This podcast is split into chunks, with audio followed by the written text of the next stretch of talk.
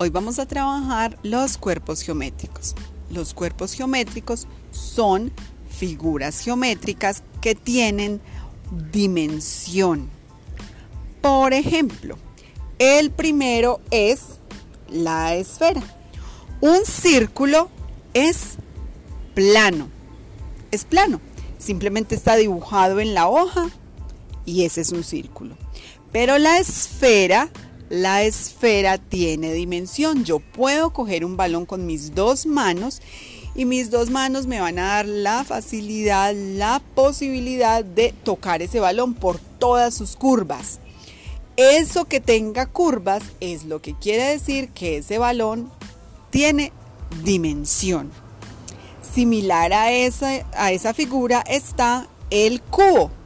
El cubo es una figura que es un cuadrado que tiene dimensión por todos sus lados, como por ejemplo un dado.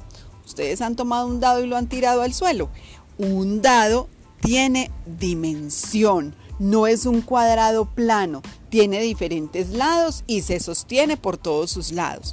Por eso es un cuerpo geométrico, porque no es plano, tiene una dimensión que le permite sostenerse por cualquiera de los dados a ese dado.